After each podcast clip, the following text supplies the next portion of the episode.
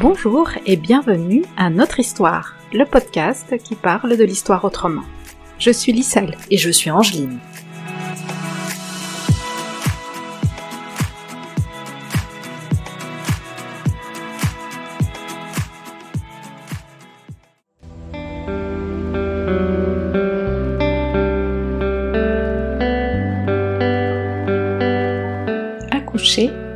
Résister à Aviala avec Munia El Kotni.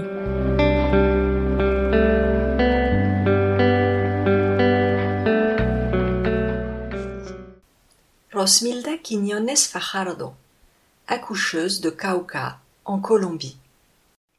Quand le moment de l'accouchement arrive, il faut s'en réjouir, car c'est l'arrivée d'une nouvelle vie dans une famille, et éviter à tout prix les césariennes non nécessaires. Il faut parler beaucoup avec les femmes pour qu'elles prennent conscience qu'une femme enceinte doit accoucher, pas se faire accoucher. Mounia El Kotni, chercheuse. Dans le Chiapas, euh, on dit que le fait d'être sage-femme, c'est un don. Euh, c'est une voilà, c'est une vocation, c'est un appel. Et donc moi, quand je traduis par métier, par profession, je suis jamais tellement satisfaite.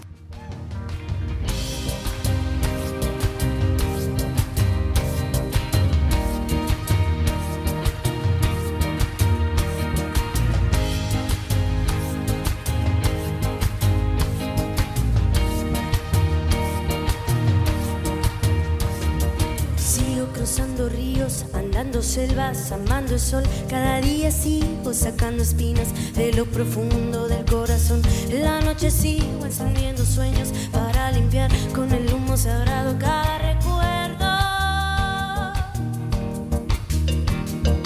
Cuando escribo tu nombre en la arena blanca con fondo azul, cuando miro al cielo en la forma cruel de una nube gris, aparezcas tú. Una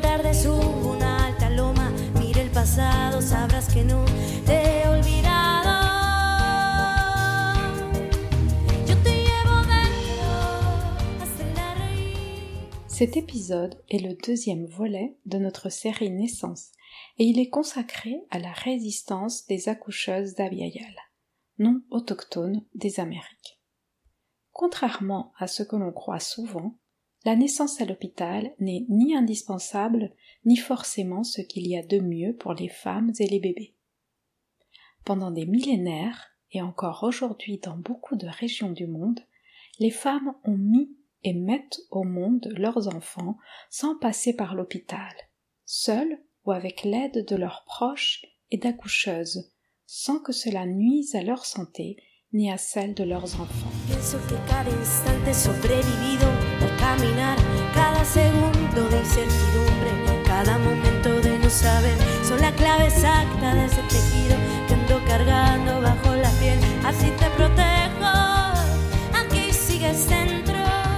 Dans le premier volet de cette série, nous avons vu comment la colonisation d'Aviala par les Européens depuis le XVe siècle a impacté les colonisés jusque dans leur corps.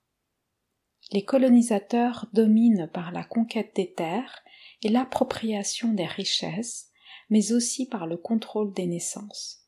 Ces inégalités se transforment, mais persistent jusqu'à nos jours. C'est ce que le sociologue péruvien Aníbal Quijano appelle la colonialité du pouvoir. Aujourd'hui, nous verrons que cette colonialité persiste et a des répercussions sur nos façons de mettre au monde. Nous allons évoquer cette histoire avec la chercheuse Monia El qui nous parlera notamment d'une région du sud du Mexique, le Chiapas, à la frontière avec le Guatemala, où vivent les peuples originaires mayas? Nous entendrons aussi les voix d'accoucheuses du Chiapas, du Yucatan, un autre État mexicain situé dans la péninsule du même nom et à forte population autochtone aussi, et enfin dans la région de Cauca, dans le Pacifique colombien.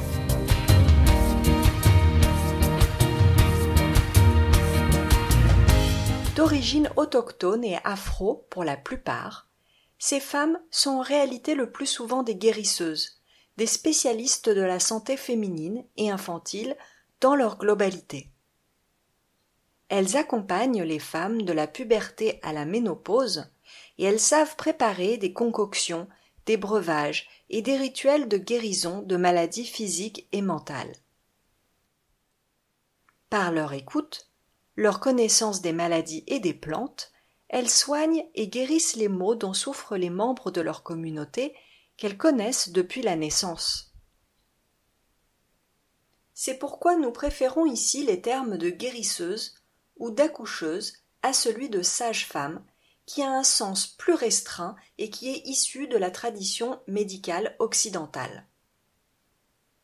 Comme le dit Mounia el-Kotni, ces guérisseuses ont tellement été infériorisées et stigmatisées qu'elles préfèrent s'appeler parteras, ce qui veut dire sage-femme en espagnol, comme on l'entend dans les extraits audio. Mounia el-Kotni utilise pour sa part le terme de sage-femme traditionnelle par opposition aux sages-femmes professionnelles qui sont officiellement diplômées. Certaines guérisseuses parlent en espagnol, une des langues imposées à Abya Yala par les colonisateurs européens, mais la plupart parlent les langues autochtones du Mexique. Vous trouverez dans le descriptif de l'épisode les sources de ces extraits audio. Pour ce qui est de la musique, nous entendrons une chanson de l'autrice-compositrice mexicaine Natalia Lafourcade, intitulée Hasta la raíz, ce qui veut dire jusqu'aux racines.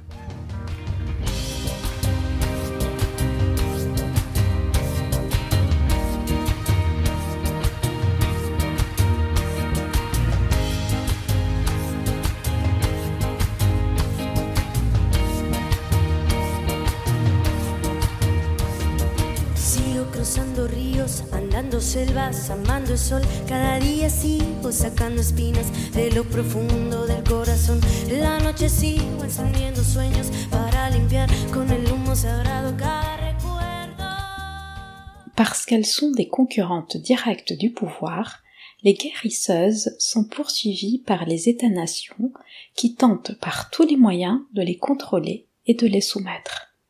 Elles sont en résistance depuis la fin du XVe siècle, ce qui est l'objet de cet épisode.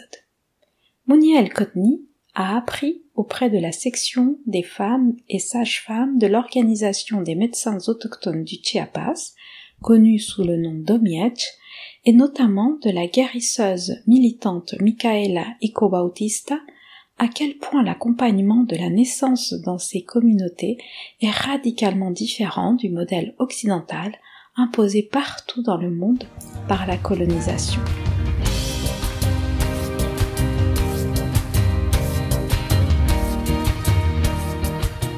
L'accouchement est, long en fait et, la sage-femme fait pas grand chose, c'est-à-dire elle n'intervient pas sur le corps de la femme.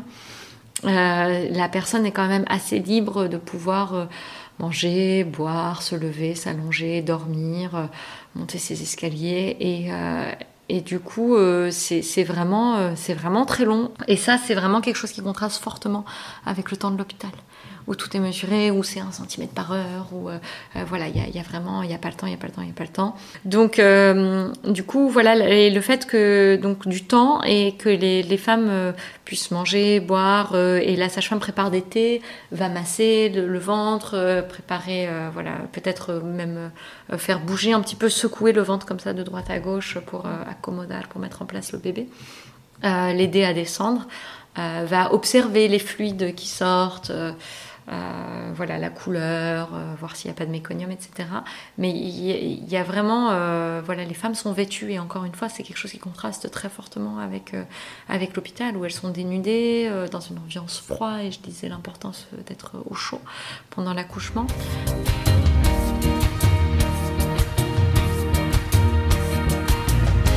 Peuvent donner des instructions sur euh, bah, maintenant tu pousses, c'est le moment de pousser, etc. Euh, mais euh, laisse faire. Et puis il y a aussi à l'arrivée du bébé le fait qu'on on, laisse le cordon attaché au placenta et qu'on attend vraiment l'accouchement aussi du placenta avec, euh, avec des, des, techniques pour aider à l'expulsion euh, qui sont de, de provoquer des nausées. Donc en, mettant la pointe des cheveux au fond de la gorge de, de la parturiente, en donnant un œuf cru ou la, la, queue du tlaquache, du putois au choix. Bref. Donc des choses qui vont faire que ça va provoquer des contractions et aider à l'expulsion du placenta. Enfin voilà, il faut pas que ça tarde trop longtemps, donc euh, c'est des techniques pour accélérer euh, la délivrance. Et après, euh, le placenta est, dans la plus vraiment grande majorité des cas, il est enterré. Et le cordon ombilical est ça varie aussi, mais de façon générale, dans les, hauts plateaux, suspendus aux arbres, pour que l'enfant n'ait pas peur. Donc, du coup, il y a vraiment l'importance de le préserver, de savoir où est ton placenta, où est-ce qu'il est enterré. Euh, et elle vérifie que le placenta est complet euh, à la délivrance, qu'il n'y a pas de, morceaux qui pourraient provoquer une hémorragie.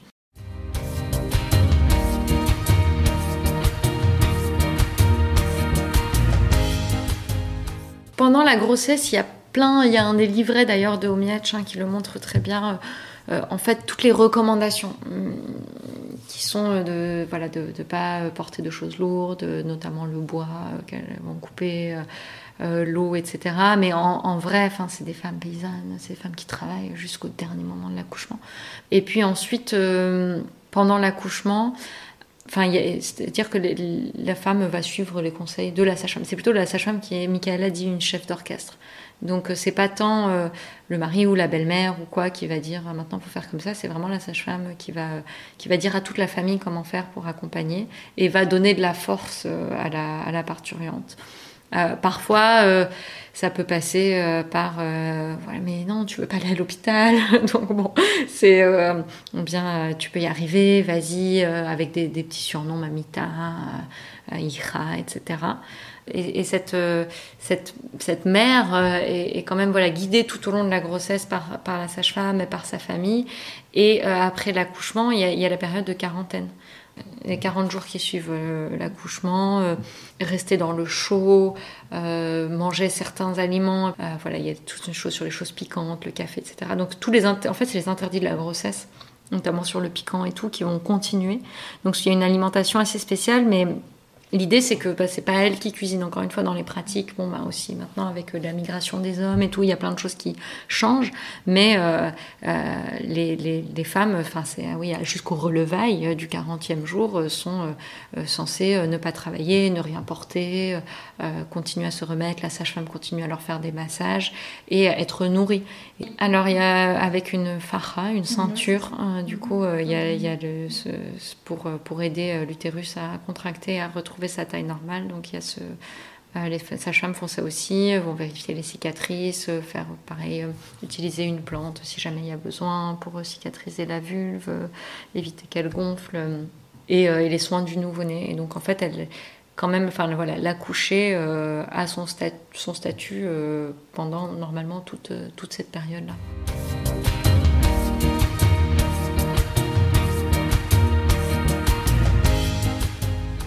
Ouais, quand dans les zones où il y a le Témascal, oui, elle, continue à faire. Les sages-femmes peuvent faire les soins dans le Témascal. Euh, les sages-femmes font aussi des soins, euh, enfin l'accompagnement religieux. Donc là, ça dépend aussi des religions des, personnes, mais bon, pour les catholiques, il y a quand même voilà des, rituels assez importants. Euh, le nom au septième jour, voilà, il y, a, y a, encore, il y a tout ce suivi-là. C'est les sages-femmes aussi qui le font, ou peut-être parfois aussi d'autres guérisseurs, guérisseuses qui vont venir. Euh, mais c'est dans leurs compétences, on va dire, euh, de, faire cet accompagnement-là. Et euh, le paiement des sages-femmes, du coup, se fait avant, on va dire, se faisait en nature, donc un échange, ben, un poulet, des choses comme ça, et pareil pour les consultations. Là, quand même, c'est c'est monétisé hein, de, de, plus en plus, mais c'est pas non plus euh, beaucoup. Enfin, franchement, ça peut être 100 pesos, 200 pesos. C'est, enfin, 100 pesos, c'est 5 euros, quoi. Donc, euh, euh, même si ça fait plus au Mexique, c'est quand même pas beaucoup, sachant que euh, qu'une césarienne c'est 40 000 pesos. Du coup, il y a vraiment ou un accouchement dans une maison de naissance privée, etc. Ça va être entre 10 et 20 000 pesos. Donc les sages-femmes en ville parfois vont demander 1000 pesos pour un accouchement. Et même ces mêmes sages-femmes, une des sages-femmes que j'ai accompagnées, Donia Gabriela, dans, en ville, elle faisait payer. Et puis quand elle allait dans son village d'où elle est originaire et qu'elle accompagnait les femmes, elle me dit bah, en fait c'est pas les mêmes situations, donc je leur demande moins ou je leur demande autre chose. Euh, mais euh, voilà, la sage-femme, elle va laver les draps euh, dans lesquels, enfin, s'attacher de sang, elle va faire tout ce travail de soins et d'accompagnement physique et, spirituel qui, continue bien après le moment de la naissance.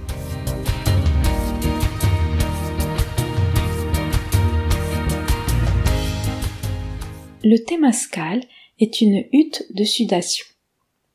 Comme on l'entend, les femmes enceintes restent libres et maîtresses d'elles-mêmes tout en étant soutenues jusqu'à ce qu'elles soient remises de l'accouchement. L'imposition de l'accouchement hospitalier, diffusée à la fin du XIXe siècle dans tous les pays occidentaux, détruit ces savoirs, façons de voir et manières de vivre.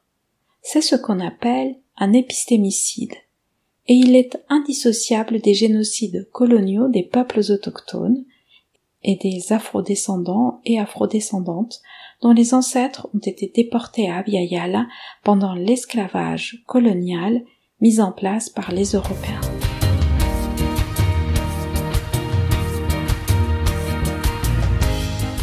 Mais au Mexique, comme dans d'autres pays, il existe une forte résistance à l'accouchement hospitalier, souligne Mounia El Kotni.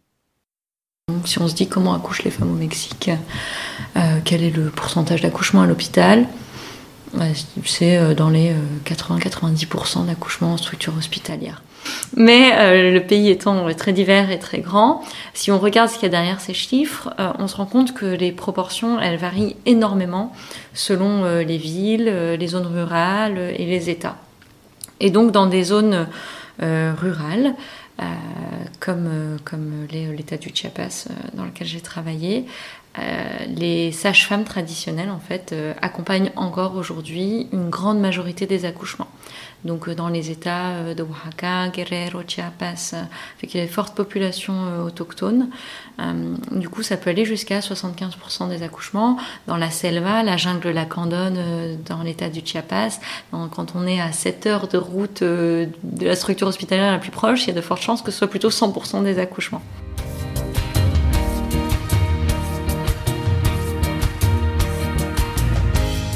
L'enfant naît alors à la maison explique Doña Socorro, accoucheuse du Yucatan.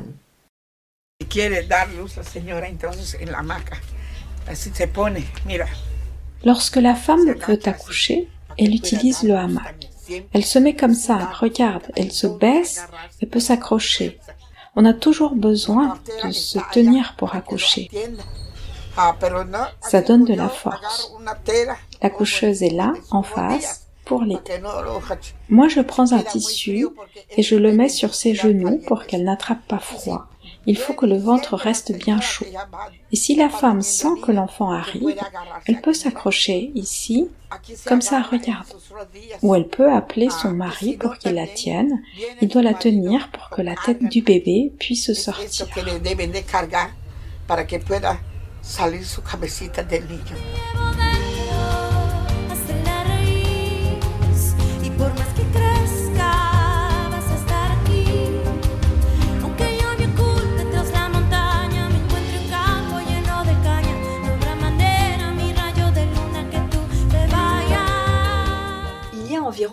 Environ 50 ans, l'accouchement à domicile était encore majoritaire au Mexique. En 1987, dans les zones rurales, plus de 45% des femmes ont mis leur enfant au monde avec une accoucheuse. 6% l'ont fait avec un membre de leur famille et 5% toutes seules. Pour les femmes, c'est bien plus rassurant et confortable, explique Mercedes Segura, femme afro-colombienne.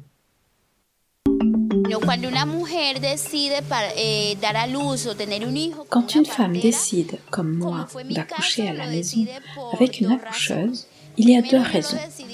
Déjà, je l'ai fait parce que j'avais très peur d'aller à l'hôpital, qu'on me gronde, qu'on me crie dessus. Et puis j'avais aussi peur que cela soit froid, qu'on ne s'occupe pas de moi aussi bien que l'a fait mon accoucheuse, qui est ma grand-mère, pendant le suivi de ma grossesse. Elle venait même avec moi aux consultations à l'hôpital et elle était toujours aux petits soins, à me masser le ventre, à me donner des boissons contre le froid.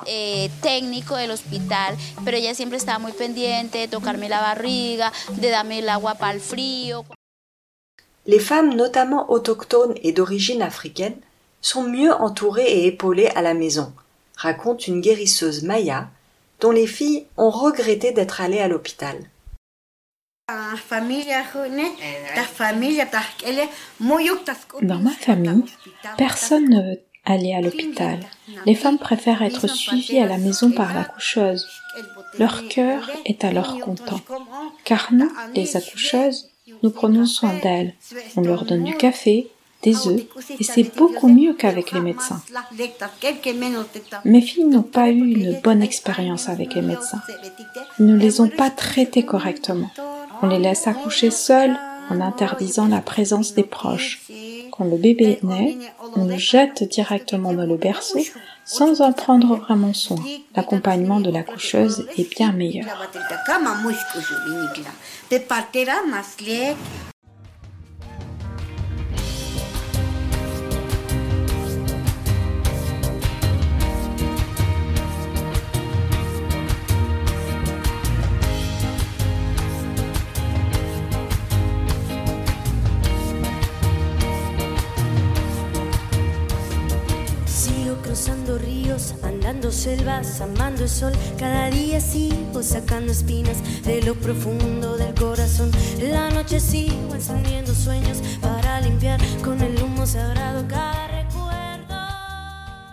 En France, depuis quelques années, des femmes défendent le retour de l'accouchement à domicile et cherchent à changer les pratiques à l'hôpital en dénonçant les violences obstétricales, c'est-à-dire les mauvais traitements exercés contre les femmes durant la grossesse, l'accouchement et après l'accouchement.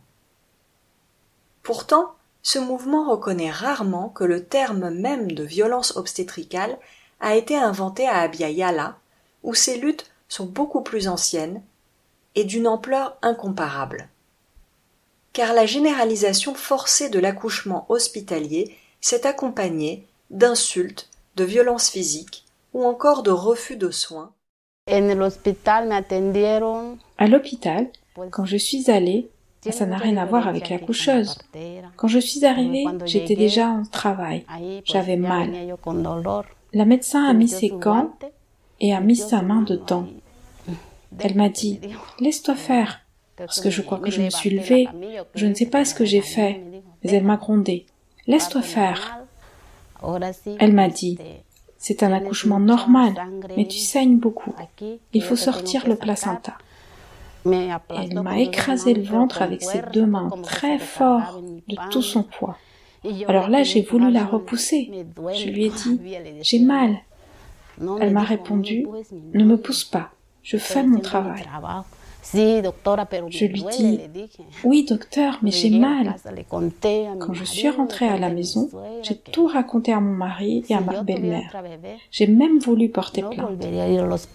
Si je devais avoir un autre bébé, je ne retournerais pas à l'hôpital. Je n'ai pas aimé. On ne te soigne pas comme à la maison. Pourquoi m'a traité comme ça? Parce que je suis pauvre et autochtone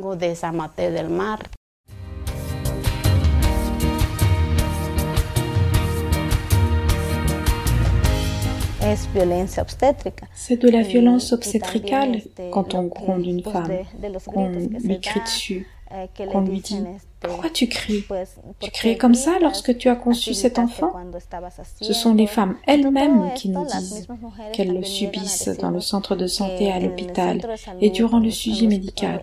C'est tout le temps comme ça que ça se passe.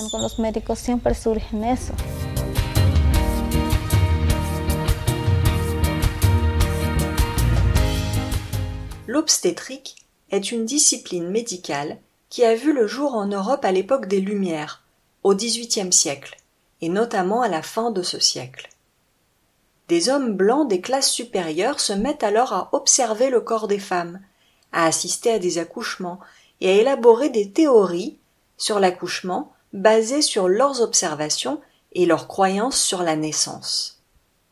Lorsque les États imposent ces méthodes aux femmes, elles résistent, car elles ne voient pas l'intérêt d'être accouchées par des hommes qui les prennent pour des objets d'étude et ne connaissent rien aux accouchements. Et en plus, qui les traitent comme des subalternes, c'est-à-dire des personnes inférieures, et encore plus lorsqu'elles sont autochtones ou afrodescendantes, comme on l'entend dans ces audios. À l'hôpital, il y a beaucoup de discrimination vis-à-vis des femmes autochtones, parce que comme on arrive en tenue traditionnelle et on parle pas toujours l'espagnol et on connaît personne à l'hôpital, c'est à peine si on s'occupe de nous.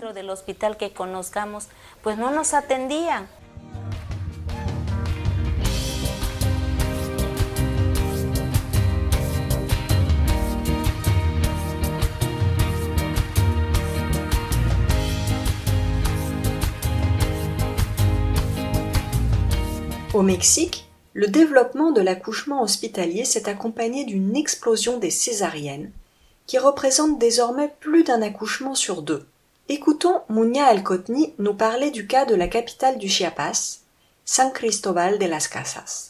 Dans la maternité publique euh, de San Cristobal, quand j'y étais, c'était 50% euh, de césariennes. Euh, et dans certaines cliniques privées, euh, dans le nord du pays, par exemple à Monterrey, on a 80% de césariennes.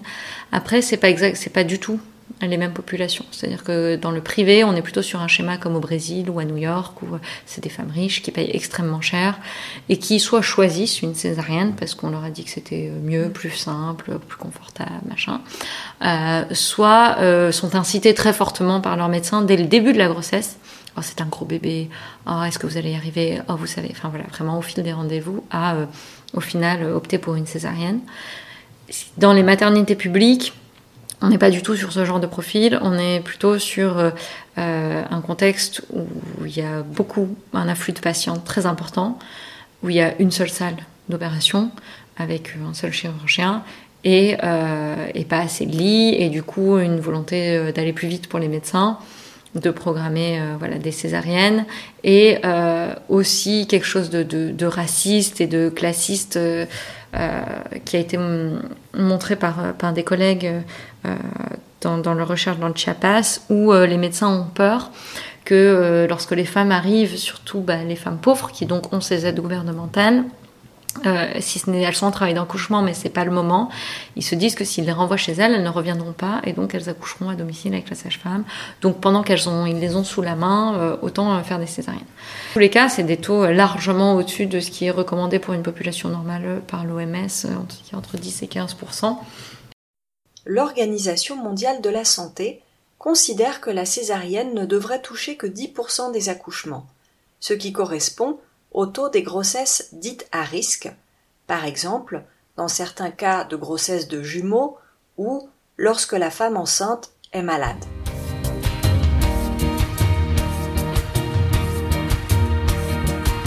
L'accouchement normal est l'idéal pour l'être humain.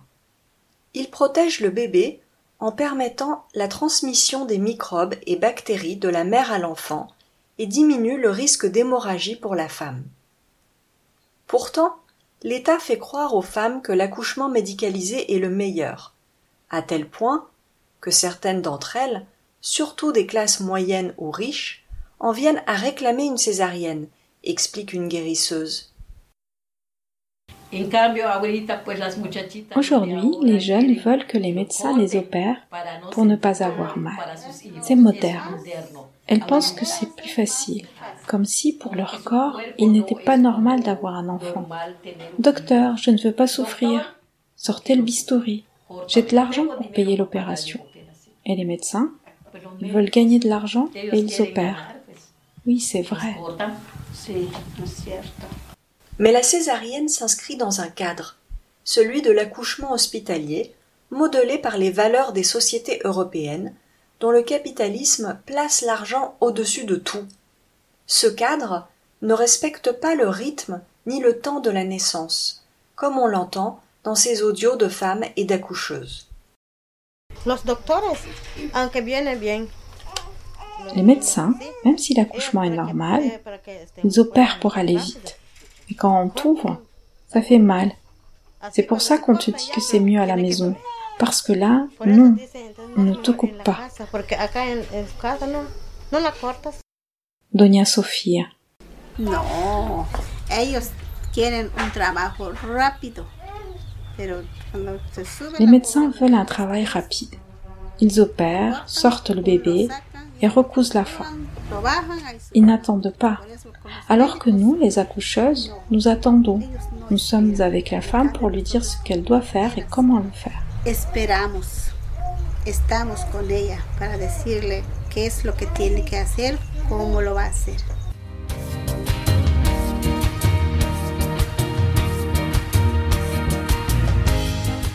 Une patiente.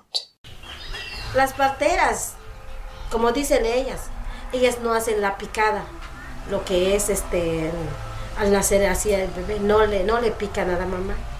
Les accoucheuses ne piquent pas comme elles disent. Elles ne posent pas de péridurale. Elles n'opèrent pas. Donc une fois que le bébé est né, la femme est tout de suite sur pied. Elle peut se lever, marcher, se laver, comme si de rien n'était. Mais à l'hôpital, c'est pas pareil. On te pique à tout va, soi-disant parce que la tête ne passe pas, ou encore que le bassin est étroit. En fait, c'est faux. Comme les femmes elles-mêmes le disent, si Dieu sait que ce n'est pas viable, pourquoi il laisserait naître les bébés comme ça? ¿Para qué, para qué estén? Es como un invento, ¿para qué inventaron de que van a ser un bebé? Pienso que cada instante sobrevivido al caminar, cada segundo de incertidumbre, cada momento de no saber, son la clave exacta de ese tejido que ando cargando bajo la piel. Así te protejo, aquí sigues dentro, yo te llevo dentro, hasta la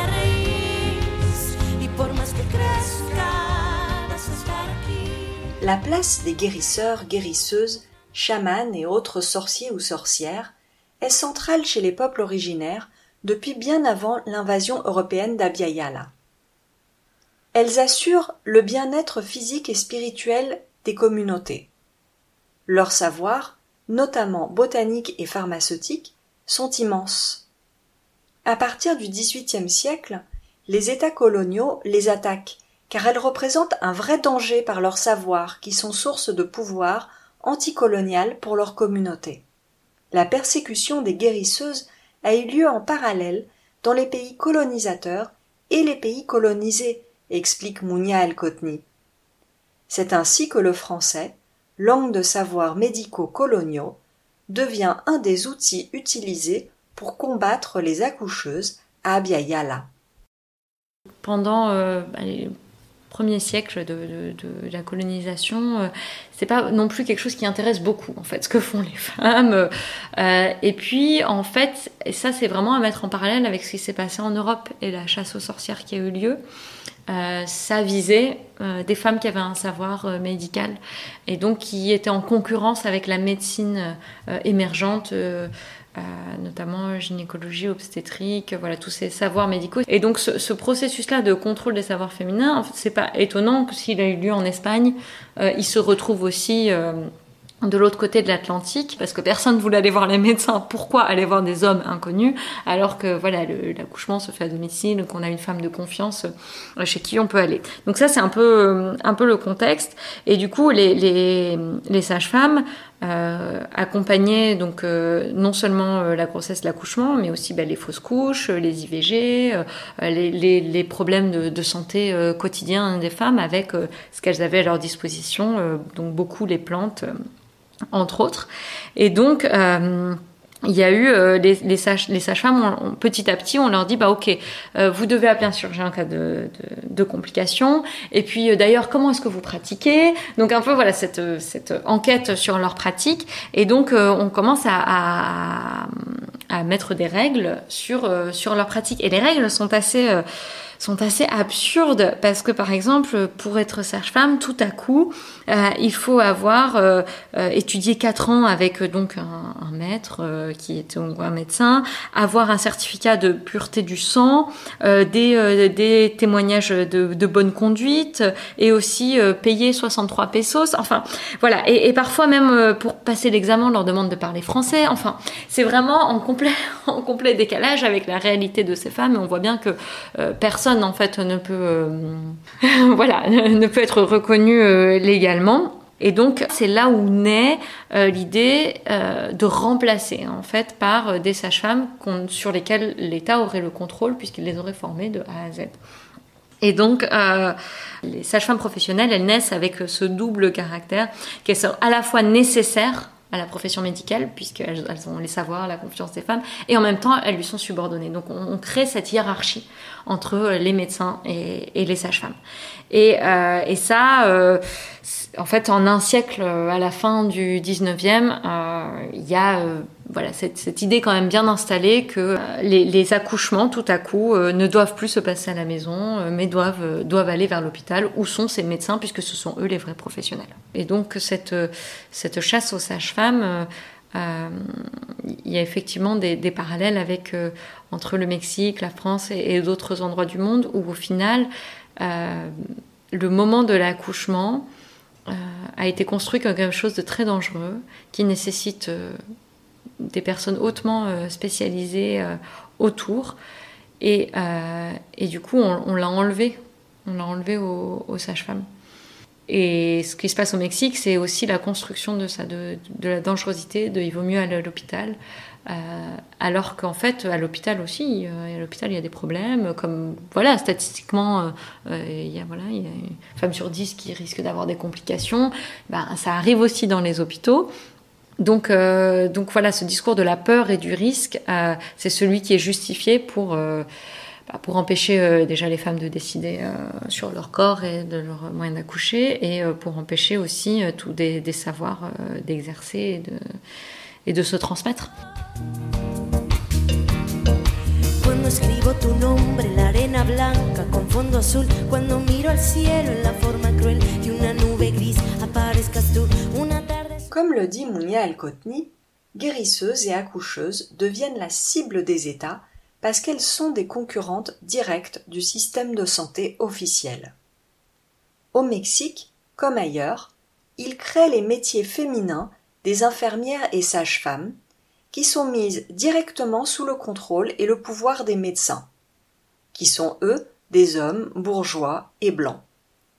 La création du métier de sage-femme permet de déplacer les accouchements du domicile à l'hôpital et de donner le pouvoir aux médecins en excluant les guérisseuses. Car les sages-femmes gagnent plus facilement la confiance des patientes que les médecins, tout en restant soumises à leur autorité. Dans le même temps, l'État trie les femmes en imposant certaines conditions, comme des formations et des diplômes, cela favorise le recrutement de femmes des classes supérieures et urbaines, et donc blanches ou métisses, et exclut les guérisseuses, noires et autochtones dans leur grande majorité. Dans la seconde moitié du XXe siècle, les États d'Abya deviennent plus riches et plus forts et en profitent pour mieux contrôler les populations autochtones. Le Mexique se dote d'un système de santé gratuit qui fait tout pour empêcher les guérisseuses d'exercer, comme le résume cette praticienne de la région de Oaxaca. Eh, las parteras tradicionales enfrentan muchos problemas en su lugar de origen, porque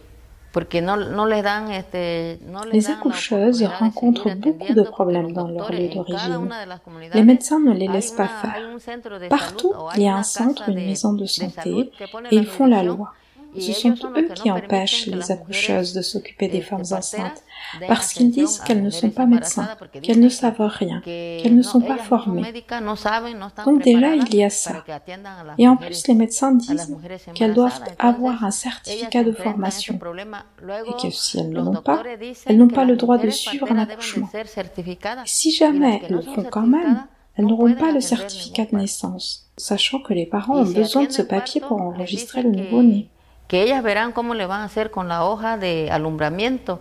Y esa hoja los, los necesitan los padres de los bebés para que los registren.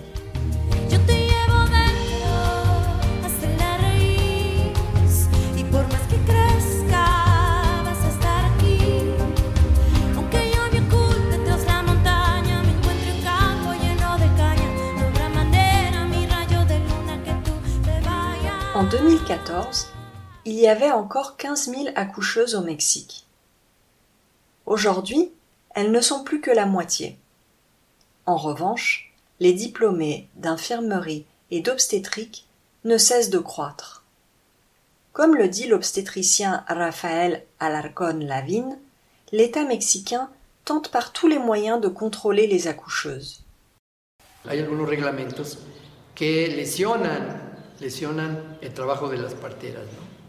Il y a des règlements qui lèsent le travail des accoucheuses, surtout les formations.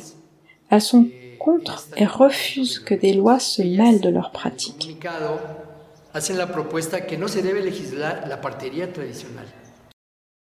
Esa es una de las eh, normas que está siguiendo el, el Instituto Mexicano del Seguro Social. L'une de des normes du ministère de la Santé et de la Sécurité sociale, c'est que toutes les femmes doivent aller à l'hôpital, qu'il s'agisse d'une urgence ou non. Une fois à l'hôpital, on contrôle les accoucheuses qui les accompagnent car elles ne sont pas dans leur espace. Là, il faut qu'elles obéissent aux normes de l'hôpital. Les guérisseuses sont criminalisées par les pouvoirs publics et leurs savoirs sont délégitimés, explique Mounia El Kotni. Elles doivent servir l'État et l'aider à contrôler leur communauté ou bien disparaître.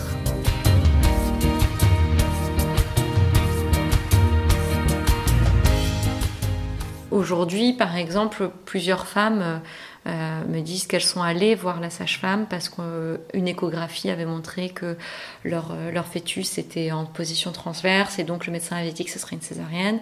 Et donc, euh, voilà, pour éviter la césarienne, euh, sont, vont voir les, sages-femmes traditionnelles qui savent repositionner euh, le bébé. Donc, on appelle ça la sobada, euh, sobar, masser. Et donc, ce massage-là, c'est intéressant quand on regarde l'histoire des de ce qui des lois et des politiques de santé internationale parce que c'était euh, euh, d'abord euh, promu à c'est un super savoir puis interdit elles peuvent tuer le bébé si le cordon est enroulé mais elles peuvent savoir aussi si le cordon est enroulé euh, si le bébé bouge pas elles vont pas non plus forcer et il y a aujourd'hui dans le Chiapas, j'ai interrogé une association qui me disait qu'il y avait certains villages où euh, c'était complètement interdit et où euh, si les sages-femmes continuaient à pratiquer cette sobada, on leur coupait euh, les aides gouvernementales qu'elles n'ont pas parce qu'elles sont sages-femmes, qu'elles ont parce que ce sont des femmes et du coup des femmes pauvres et donc elles ont des aides du gouvernement. Mais comme ce sont les autorités municipales qui distribuent ça et qu'il y a donc un mélange des pouvoirs, donc on les a menacées de leur couper les vivres si jamais elles continuaient. Une autre sage-femme me racontait dans la ville de, de San Cristobal que elle, euh, un médecin l'a autorisée à, faire cette manipulation sur une, sur une patiente, mais uniquement s'il y avait un monitoring fœtal, donc dans la salle euh, médicale.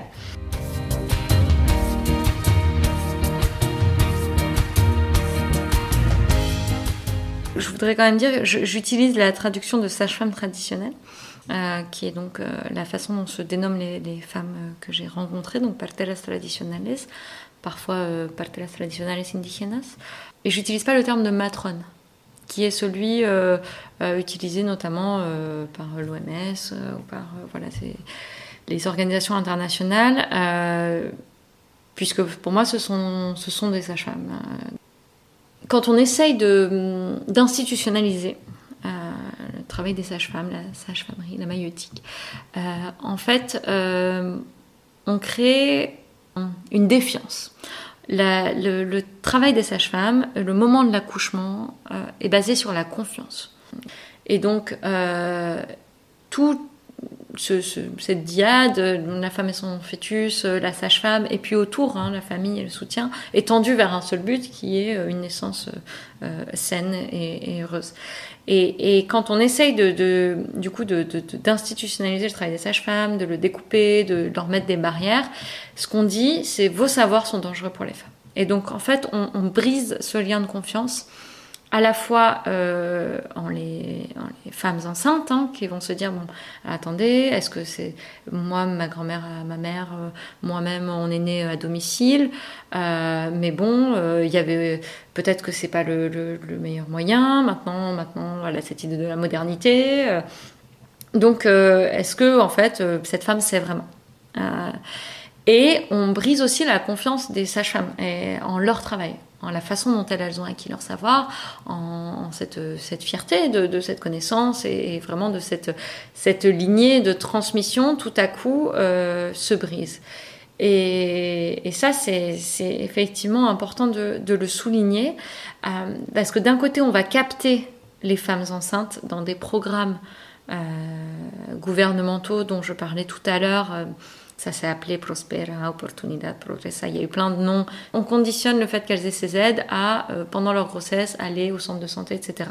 Donc, euh, même si elles veulent pas y aller, en fait, elles n'ont pas le choix. Et donc, au final, elles sont confrontées euh, au, au, discours médical, aux peurs, notamment, pour reprendre l'exemple de la Sobada, en disant, mais attention, vous savez, c'est dangereux ce que fait la sage-femme. Avant, on savait pas, maintenant, on sait, etc.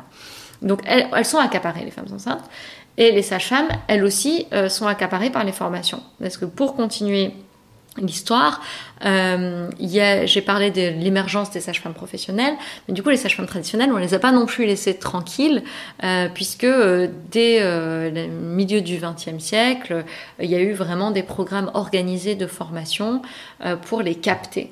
Euh, dans le système de santé et donc les former notamment aux thématiques de contraception. Donc en se disant, à travers les sages-femmes, on va toucher les femmes.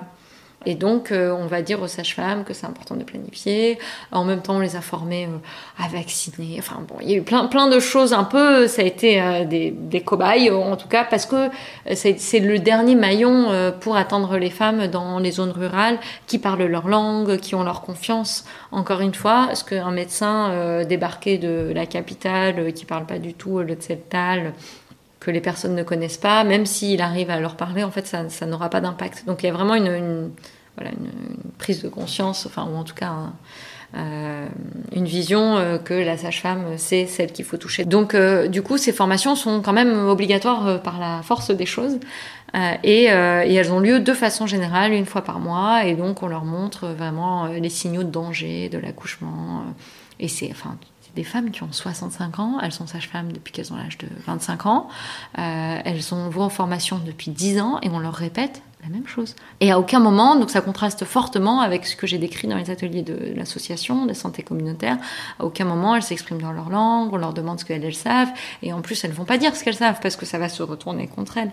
Donc euh, par exemple, l'infirmière qui organise dit euh, Je sais, je sais qu'il y a certaines d'entre vous qui font des accouchements euh. C'est interdit d'avoir des accouchements à domicile. Mais voilà, je veux vous rappeler que c'est très dangereux. Donc voilà, euh, la liste des choses, enfin, dans un autre centre de santé, elle pouvait pas accompagner euh, les femmes qui avaient plus de 35 ans, les femmes qui avaient plus de, je sais pas, 5 enfants, celles qui avaient moins de 20 ans, euh, celles qui, enfin, en fait, elles peuvent accompagner personne.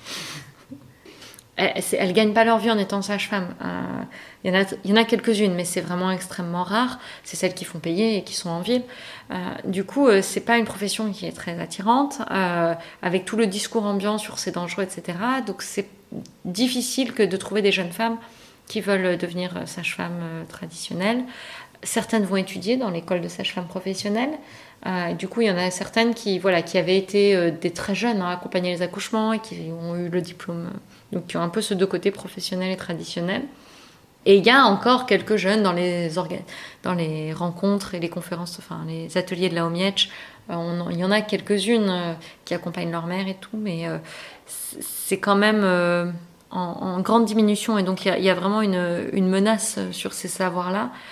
Et euh, Robbie Davis Floyd dit dans un de ses articles qu'un haut fonctionnaire lui a dit non mais en fait les sages-femmes on attend qu'elles meurent.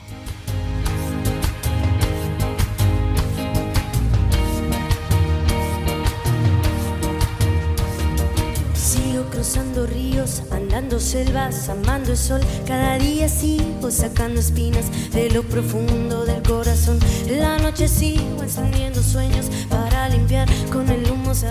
Contrairement à ce que les États veulent faire croire, les guérisseuses ne s'improvisent pas.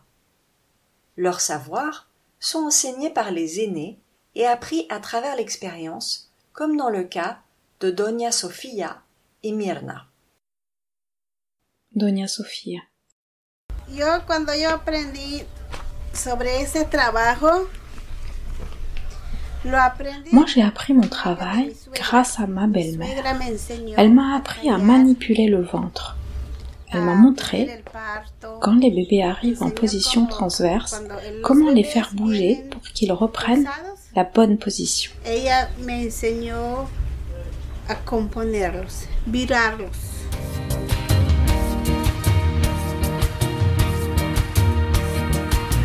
Doña Mirna. Sí, bueno, yo ya era curandera, ya estaba, pero me, en sueños me daban, me decían, ¿no? Bon, moi j'étais déjà guérisseuse, mais mes rêves m'ont dit que je devais m'occuper de femmes et des accouchements. Mon grand-père était déjà un guérisseur très reconnu dans la région, et ma grand-mère était accoucheuse. J'adorais aller avec elle. J'aimais vraiment beaucoup entendre le bébé pleurer. C'était comme si j'étais en alerte jusqu'à ce qu'il pousse son premier cri. Après, je m'endormais tranquillement. Lorsqu'en arrivant, ma grand-mère me posait sur un tapis de paille, et moi j'avais à peine 5 ans, et je restais là à attendre. Mais ce que j'aimais le plus, c'était ce qu'on donnait à manger à la femme après son accouchement. Pero lo que más me encantaba pues era la comida que le daban a la mujer, ¿no? Une apprentie mexicaine raconte sa première manipulation auprès de sa mère. La première fois que j'ai touché à un ventre, je me suis dit, non, si je tue le bébé. Mais ma mère m'a répondu que non, si je faisais comme elle me disait de faire. Et je l'ai fait.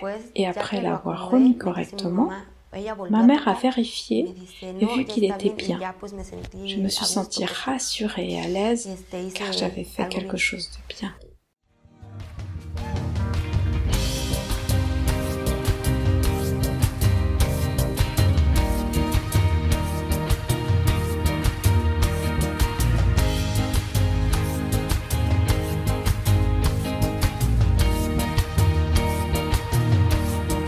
Les accoucheuses connaissent très bien les plantes et leurs vertus, comme dans le cas des colombiennes que nous écoutons ici.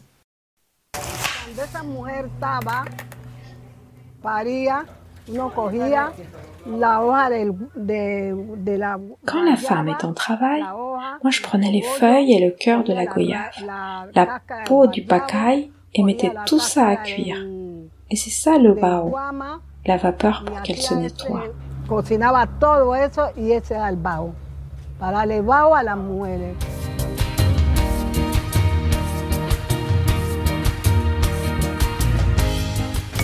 Une accoucheuse digne de ce nom a un jardin avec ses plantes qui sont nos armes à nous.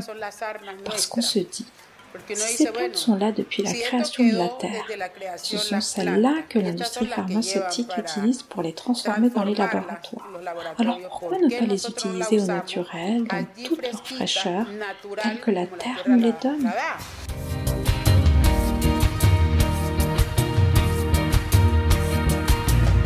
Les femmes apprécient ces façons de faire car les guérisseuses, contrairement aux médecins, ne font pas de gestes intrusifs, comme le toucher vaginal. Par contre, elles savent repositionner un bébé pour éviter une césarienne, comme avec la sobada, évoquée par Mounia El Kotni. La médecine occidentale refuse pourtant de les prendre au sérieux, comme le raconte Doña Cristina Peralta, accoucheuse afro-colombienne qui a accompagné plus de 2000 femmes dans sa vie et qui explique ici comment elle a évité à une femme la table d'opération de justesse malgré la pression de l'équipe médicale? Entonces me le acerco yo y le digo, ¿por qué la tienen con suero? Le toqué el pulso. ¿Y, le- ¿y qué pasa? No, que me van a operar. Y que la iban a operar y que, le iba- y que le iban a cobrar tanto, pero que ella no tenía plata, decía. Un jour, j'arrive auprès d'une femme et je vois qu'elle est sous perfusion. Je prends son pouls et je lui demande ce qui se passe. Elle me dit qu'on va l'opérer, que son mari n'est pas là que ça va coûter tant et qu'elle n'a pas d'argent. Bon, alors moi je lui tâte le ventre et je vois que le bébé est en position transverse. Alors là, je dis à une collègue, donne-moi des gants. Les médecins étaient dans le bureau à côté et je dis à la collègue, sors-moi mes gants et verse-moi deux flacons d'huile sur les mains. Je me mets à lui masser le ventre et je replace correctement l'enfant. Et les médecins qui voulaient l'opérer, je remets la bébé dans la bonne position parce que c'était une fille. Et voilà qu'elle se met à sortir. Et quand elle a poussé son premier cri, les médecins et les infirmières ont accouru en me bombardant de questions. Qu'est-ce que vous lui avez fait? Comment vous l'avez remise correctement? Comment l'avez-vous accouchée grâce à l'huile. Où est-ce que vous lui avez mis de l'huile Car nous travaillons avec de l'huile et eux non, alors que c'est un produit essentiel pour l'accouchement. Les médecins opèrent, c'est tout. Et ils n'ont pas les connaissances que nous avons. Nous, nous déterminons l'état de la femme grâce au pouls. Eux, ils mettent quelque chose à l'oreille pour écouter, mais ils ne remettent pas les bébés correctement. Pero no tiene el conocimiento que tiene uno, ellos no. Ellos para tratar el niño se ponen algo que al oído y que a la mamá al ladito, pero no le acomoda nada.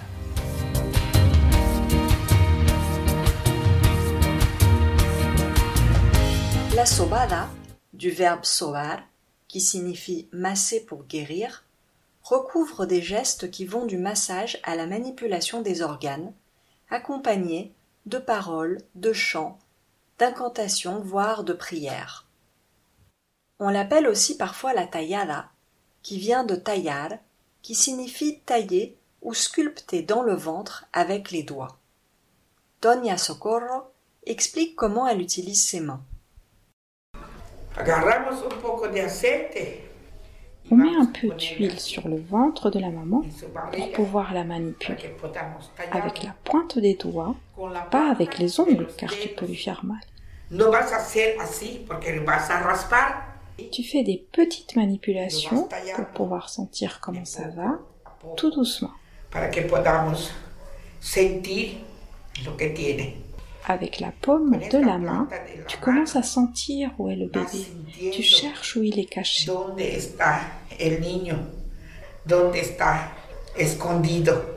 Voy a poner una almohada abajo para que pueda sacar. Je lui mets un coussin sous, sous le bassin. Écarte un peu les jambes. Tu dois mettre ta main en dessous pour que tu puisses le pousser et qu'il puisse sortir. Sinon, il reste dans tes hanches. Para que pueda salir, porque si no está en la cadera. Hasta ya viste, se encuentra en su lugar. Aquí está una bolita. Esta bolita. Tu as vu? Il est à sa place. Il y a une petite boule qui est le sac où se trouve le bébé. Souvent, il est caché dans la hanche. Mais si tu l'attrapes par la main, tu le pousses comme ça pour qu'il puisse sortir. En la cadera. En cambio, entonces lo agarras con la mano, lo pujas así, para que pueda salir el niño. Entonces, directo, a los ocho meses el niño va a venir aquí, va a girar, va a hacer una vuelta aquí todo. Au huitième mois, le bébé vient ici et va tourner pour retrouver sa place encore une fois. A veces piensan los doctores mal, porque dicen que, que este, aunque está bien el embarazo, Les médecins se trompent car ils disent qu'on fait du mal avec la sobada. Mais ce n'est pas vrai. La coucheuse connaît tout ça.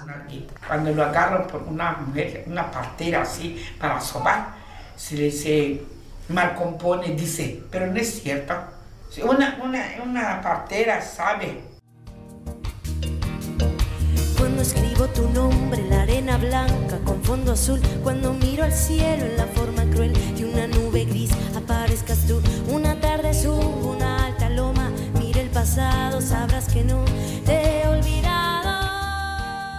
Pour ces femmes, aider à mettre au monde n'est pas une manière de gagner de l'argent, mais un acte d'amour, de solidarité et de soin des autres.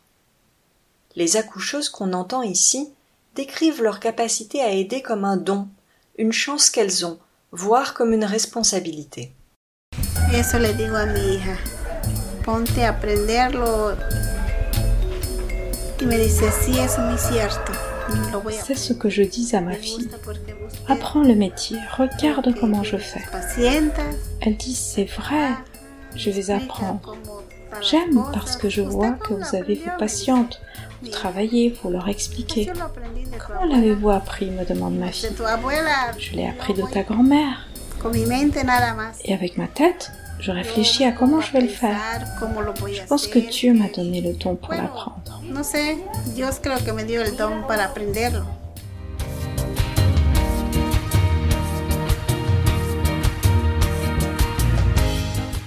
Pour moi, être accoucheuse, c'est tout. J'aime tout. Mais ce qui me plaît le plus, c'est que je mets un enfant au monde. Bon, pas moi exactement. Moi, je ne fais que le recevoir. Et je l'aide à faire un pas vers la vie. J'aime beaucoup ça. Ce que j'aime le plus, c'est que quand je partirai, on puisse dire, elle, elle a laissé beaucoup de choses, beaucoup de travail, beaucoup d'enfants.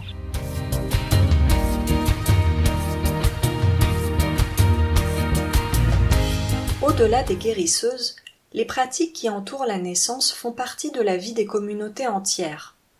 La naissance n'est pas pensée comme quelque chose de séparé du reste de la vie, explique Mounia El-Kotni. L'État a beau ouvrir des écoles de sages-femmes depuis 30 ans, les peuples autochtones préservent leur façon de penser et de faire, qui vont même influencer la pratique médicale officielle. Euh, Il y a vraiment une diversité de la façon de devenir sage-femme. Mais, le point commun, c'est que ça vient de leur expérience empirique. Donc, par exemple, euh, ce sont des femmes qui ont eu plusieurs enfants, qui ont vécu plusieurs grossesses, et donc qui ont euh, expérimenté la grossesse, l'accouchement, et donc à partir de cette expérience-là, vont guider d'autres femmes.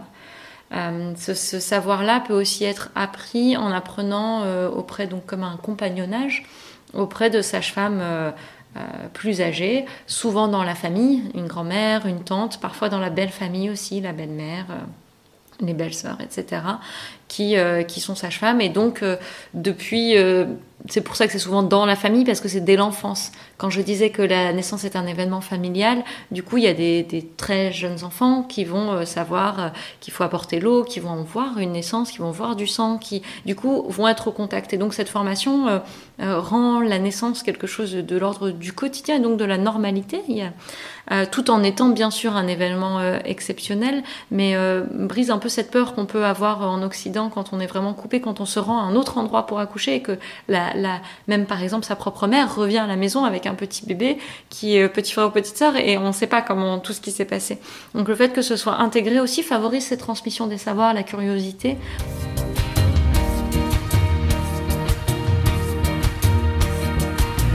Et j'ai parlé de la dimension euh, onirique, les rêves qui sont euh, assez, assez forts, pas chez toutes les sages-femmes, plutôt euh, dans celles que j'ai rencontrées, chez des sages-femmes assez âgées, qui avaient voilà, 70, 80 ans quand je les ai interrogées, et, avec une attache forte à, à la religion, plutôt catholique là aussi. Et donc dans leurs rêves apparaît la Vierge Marie, avec des plantes, en leur montrant voilà les plantes à utiliser, ou bien des rêves prémonitoires en disant bah, j'ai rêvé en me couchant que euh, la fille de la voisine euh, qui était enceinte venait toquer à ma porte, ma mère ou la sage-femme de la famille n'était pas là, et donc euh, la Vierge m'a montré comment accompagner la naissance.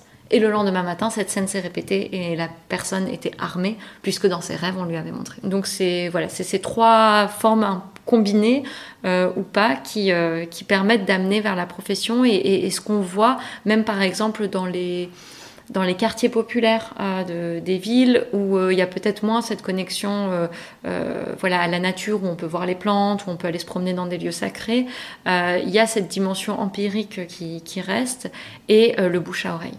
Et donc souvent, les sages-femmes vont dire bah, j'ai ma voisine est venue me demander de l'aide ou j'ai accouché seule et, euh, et ça c'est su.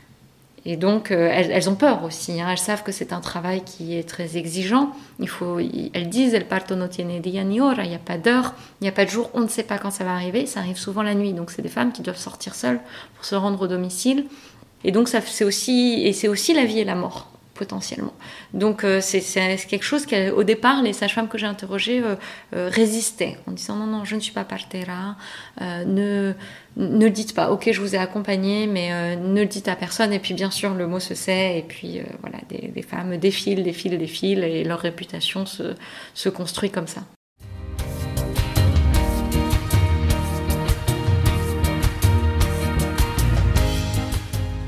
Euh, souvent, ce sont des femmes qui ont, dont les enfants sont grands, donc qui aussi sont moins sollicitées à l'intérieur du foyer. Donc il y a, y a, ce, ce schéma-là. Il y a le schéma où il et elle exercent en couple. Donc j'ai rencontré des couples de sages-femmes euh, parce que bah, l'homme, à force d'amener sa femme à cheval au milieu de la nuit, euh, restait. Et du coup, il y a aussi un partero auquel je pense qui est, euh, qui est dans le sud du Chiapas, qui allait aussi seul en fait au final. donc il y a ça et il y a aussi des hommes qui sont sages-femmes, qui sont partero parce qu'ils sont d'autres choses. Donc dans la dans la médecine, je vais dire maya, je parle plutôt des mayas du Chiapas, donc Tzeltal, Tzotzil, euh, mais aussi Choltojolabal, mais plus j'ai travaillé avec des personnes Tzeltal et Tzotzil dans la zone des, des Altos, des hauts plateaux. Euh, dans la médecine maya, il y a plusieurs, euh, il y a plusieurs métiers. Tu veux. Donc, euh, il y a euh, Hilol, ça va être plutôt guérisseur, c'est la personne qui voit. Euh, donc voilà, on peut être guérisseur, guérisseuse, on peut être rezador de los cerros, donc vraiment une spécialité où on prie dans, les, dans les collines, dans les endroits sacrés. on peut être pulsador, on sait sentir le, cœur qui bat et à partir de là détecter comment va la personne. Et, et donc, et partera, c'est, c'est aussi une de ces...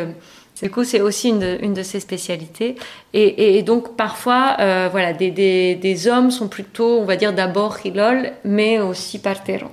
Et enfin, euh, il y a eu depuis euh, très longtemps, et on en parlera, une volonté de formation et de contrôle du gouvernement mexicain, de l'État sur les pratiques, et en particulier au XXe siècle, des formations. Et dans ces formations-là de sage-femme, euh, c'est là où j'ai rencontré quelques hommes qui avaient appris, mais du coup pas par la voie traditionnelle, plutôt par la voie parce qu'ils étaient à une formation de, de l'État.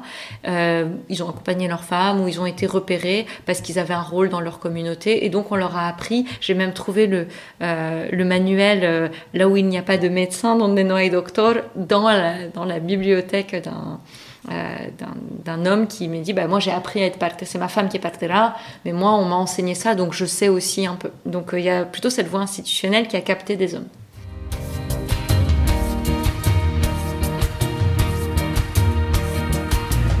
Au XXe siècle, il y a eu. Euh, euh, au niveau mondial, en fait, cette, cette emphase sur les sages-femmes. On a besoin de sages-femmes dans le monde, euh, les sages-femmes pour euh, lutter contre la mortalité maternelle, etc. Et donc ça, avec, euh, avec les, les, politiques internationales, on redynamisé avec les financements qui vont avec cette idée qu'il faut des sages-femmes, mais pas des sages-femmes traditionnelles des sages-femmes qui correspondent aux critères euh, d'études, de, euh, voilà, de, connaissances médicales, un peu de connaissances un peu traditionnelles si elles veulent donner un thé, parce qu'en fait les thés ça marche pas vraiment. Ce qui marche, ça va être le truc biomédical, euh, les médicaments. Bon, euh, donc euh, un peu, euh, elles sont tolérées. Et euh, il y a vraiment ce pari sur la nouvelle génération, sur des nouvelles sages-femmes plus jeunes euh, qu'on va former. Et euh, au Mexique, du coup, il y a dans la fin des, des années 90, peut-être même au début des années 90, il y a une école de sages-femmes professionnelles qui est formée. Et s'ensuit une deuxième au milieu des années 2000. mais voilà, il y a peut-être aujourd'hui au Mexique 200 sages-femmes professionnelles au maximum euh, pour, euh, voilà, pour toute euh, la diversité qui existe. Donc au final, ces sages-femmes, bon, certaines vont dans les hôpitaux, beaucoup ne se retrouvent pas parce qu'elles sont quand même formées pour des accouchements physiologiques. dans leur, dans leur cursus, elles suivent aussi, elles apprennent avec des sages-femmes traditionnelles. Elles ont vraiment tout ce côté voilà, physiologie de la naissance et approche globale.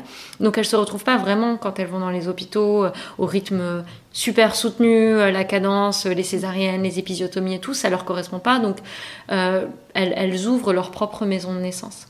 Et donc, euh, euh, c'est pas toujours pas elles qui vont dans les zones rurales, c'est ni les médecins ni les sages-femmes professionnelles euh, qui vont euh, accompagner les femmes des zones rurales. Et donc c'est là où on revient aux sages-femmes traditionnelles.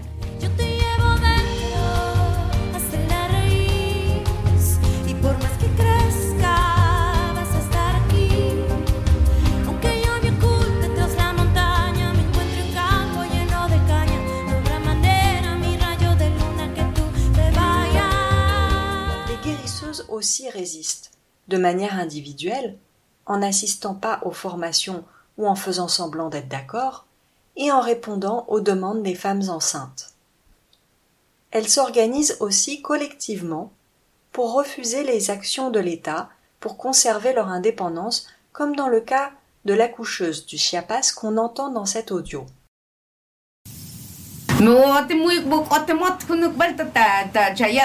Avez-vous participé aux formations des sages-femmes données par les médecins Moi, je ne veux pas de formation. Je n'en ai pas besoin. Je sais déjà tout ça. Je sens quand le bébé vient, en quelle position il est, s'il est en transverse ou en mauvaise position, dans quel sens est sa tête? Je sais tout ça. Je n'ai donc pas besoin de cours. Et toi, on t'a convoqué? Non, ils ne savent pas que je m'occupe des accouchements de mes filles, mes belles-filles.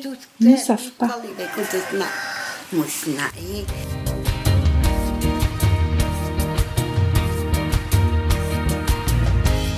Différentes associations de praticiennes ont vu le jour, comme l'OMIEC.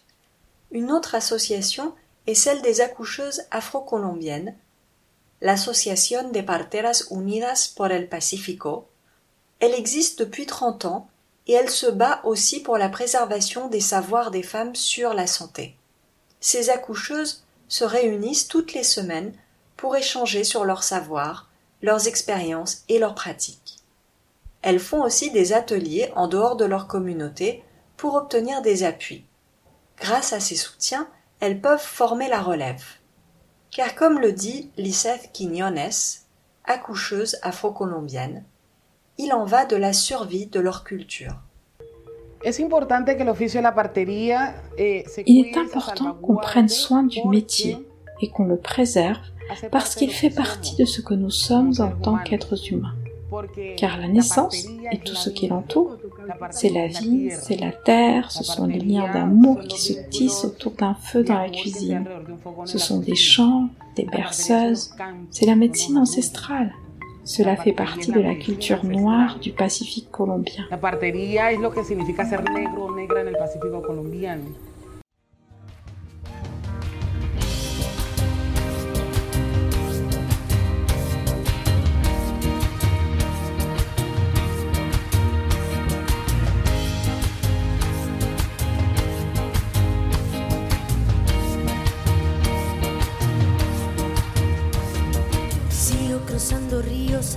Andando selvas, amando el sol. Cada día sigo sacando espinas de lo profundo del corazón. la noche sigo encendiendo sueños para limpiar con el humo sagrado cada recuerdo.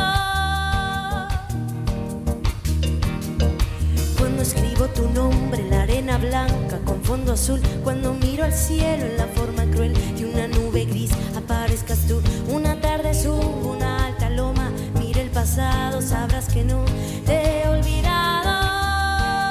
Nous espérons que cet épisode vous a plu et nous vous invitons à écouter le premier épisode de notre histoire de la naissance consacré aux stérilisations forcées. Le troisième volet portera sur les violences obstétricales et gynécologiques. Monia Alcotni recommande également de voir le documentaire Agripino Bautista, El parto en las comunidades indígenas de Chiapas, ainsi que Entre leurs mains, qui parle de l'accouchement en France. N'hésitez pas à nous contacter sur nos pages Facebook et Instagram pour vos commentaires et suggestions. À bientôt!